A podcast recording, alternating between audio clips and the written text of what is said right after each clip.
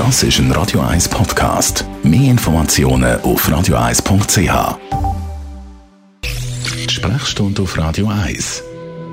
Viele, die regelmäßig meditieren, sagen, das hilft ihnen wahnsinnig, das hilft ihnen sehr zum Abfahren und zum Stress abbauen. Und viele von uns haben ja immer mal wieder ein bisschen Stress. Was sagt die klassische Medizin zum Thema Meditation? Merlin Guggenheimer, Radio 1 Arzt, du hast dich da eingelesen. Bringt es etwas aus medizinischer Sicht?